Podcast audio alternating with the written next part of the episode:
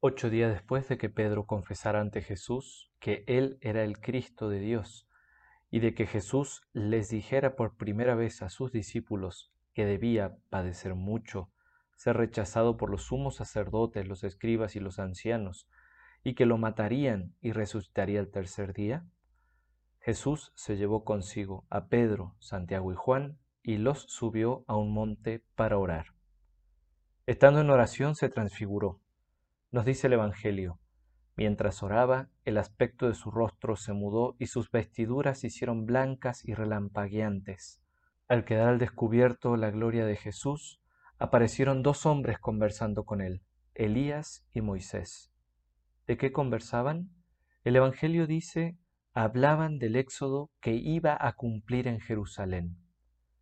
El texto litúrgico traduce directamente hablaban de la muerte que le esperaba en Jerusalén, porque el éxodo que iba a cumplir hace referencia justamente al primer anuncio de su pasión que acababa de hacer.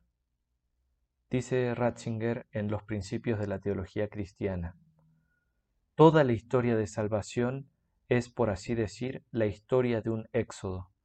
Esta historia comienza con Abraham invitado a salir y esta invitación sigue siendo continuamente el movimiento propio que alcanza su verdadera profundidad en la Pascua de Jesucristo, en el amor hasta el extremo, en el amor radical que va hasta el éxodo total fuera de sí mismo, en la salida de sí mismo para ir al encuentro de los demás hasta el don radical de la muerte.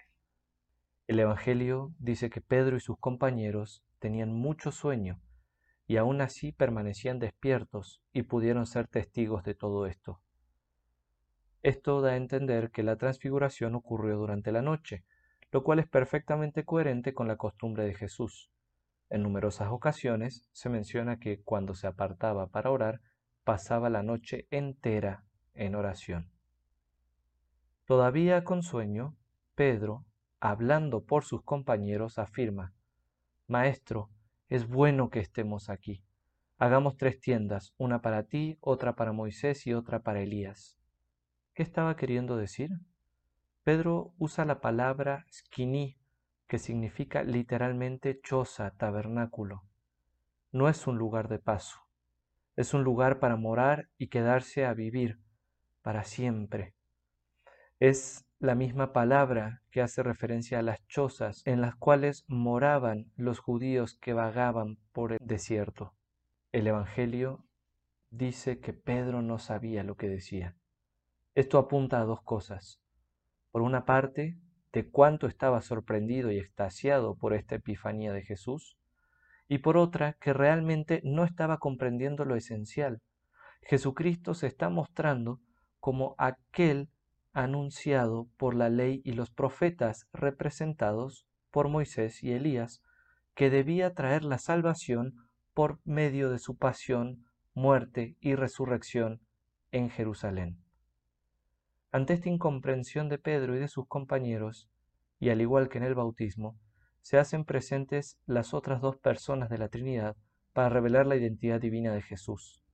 Se formó una nube y los cubrió con su sombra, llegó una voz de la nube que decía, Este es mi Hijo, el elegido, escúchenlo. La nube es la gloria de Dios, el mismo Espíritu Santo, y la voz es la del Padre. La presencia de ambos confirma la identidad divina de Jesús y se da una orden, escúchenlo, escuchen a aquel que anunció que dará la vida por ustedes, que irá a Jerusalén para sufrir, morir y resucitar, y así salvarlos de sus pecados y darles la vida eterna. Cuando pasó la voz del Padre, Jesús se quedó solo. Los discípulos guardaron silencio de esto y no contaron nada. Queridos hermanos, el Evangelio de la Transfiguración es esencial para comprender nuestro recorrido cuaresmal. Prestemos atención a los puntos que nos marca. En primer lugar, Jesús es el que llama a los suyos para orar con Él en el monte. Estar con Jesús y orar con Él es una elevación que, al mismo tiempo, implica la liberación de la mundanidad para compartir una intimidad especial con Él. En segundo lugar, se descubre la identidad de Jesús, verdadero Dios y verdadero hombre. dejando atrás la mundanidad de las cosas y uniéndonos a Él por medio de la oración, podemos llegar a saber quién es Él y experimentar algo de su gloria.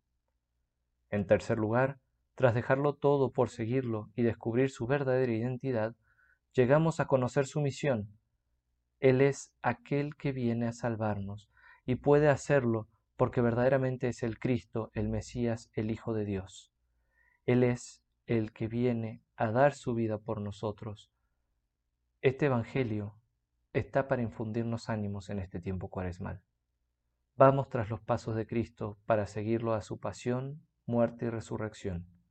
Es un camino difícil que exige renuncia y conversión, pero seguimos a aquel que, ya desde ahora, se nos muestra glorioso y deseoso de ejecutar su misión, para que, cuando lo veamos ensangrentado y destrozado por nuestros pecados, no nos desanimemos. Que la victoria de Cristo sea nuestra victoria. Viva Cristo Rey.